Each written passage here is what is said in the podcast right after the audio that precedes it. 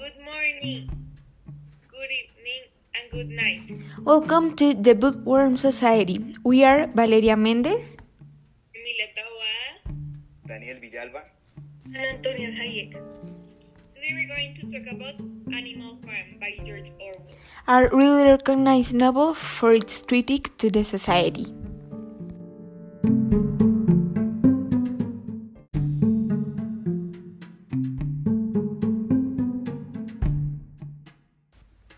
Animal Farm is a novel about how some animals change their lives by rebelling against their cruel masters and taking the matters of the farm into their own hands.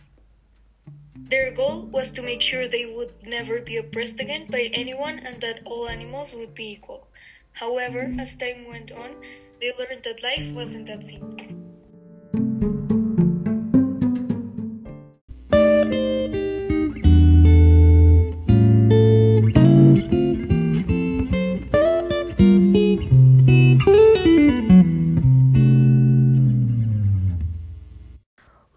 Be focusing on three main themes that we can find in this novel that show us that reality overcomes fiction. First, we will be talking about obedience.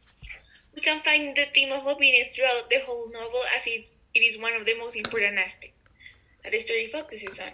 Obedience, in fact, is one of the main reasons that the rebellion even succeed. The whole farm followed Napoleon, their main leader, even though he was not fair with all the animals. Every time the filthy pigs modified or imposed new rules, the whole farm would just obey them, accomplishing what the government wanted. But at the end of everything, this helped the pigs build a strong community. Although the animals suffered and sacrificed themselves, eh, well, the animals didn't know any better and they were not so intelligent.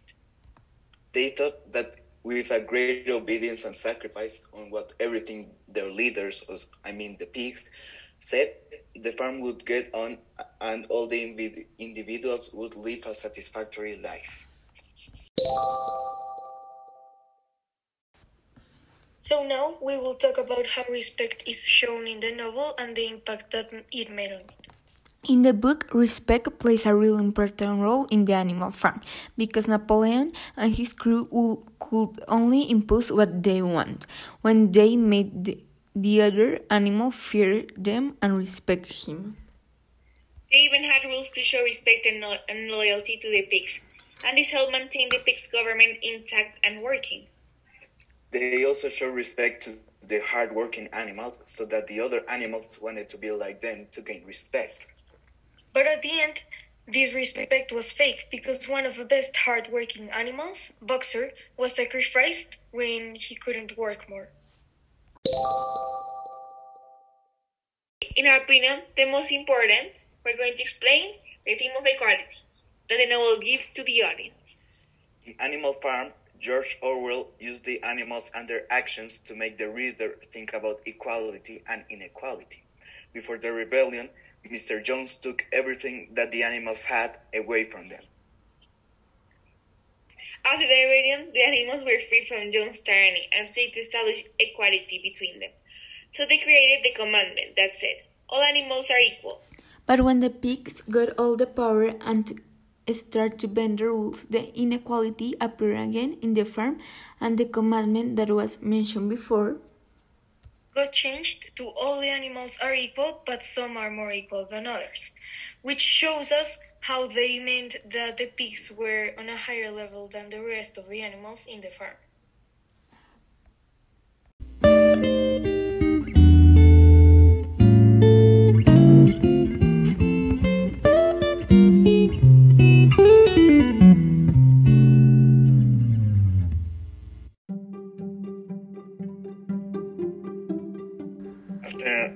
Analyzing these three themes, we can conclude from our our point of view that the author of the novel Animal Farm, as the audience who read it, created diverse literary themes that describe a particular idea.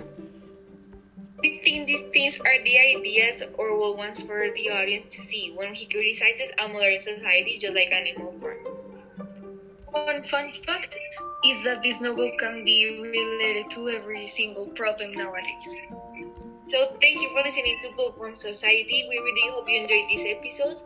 So please, if you had opinions or ideas about the novel Animal Farm, text us in the link down below. And I hope you enjoyed. See you. Bye. Thank Thank you. you for, thank you.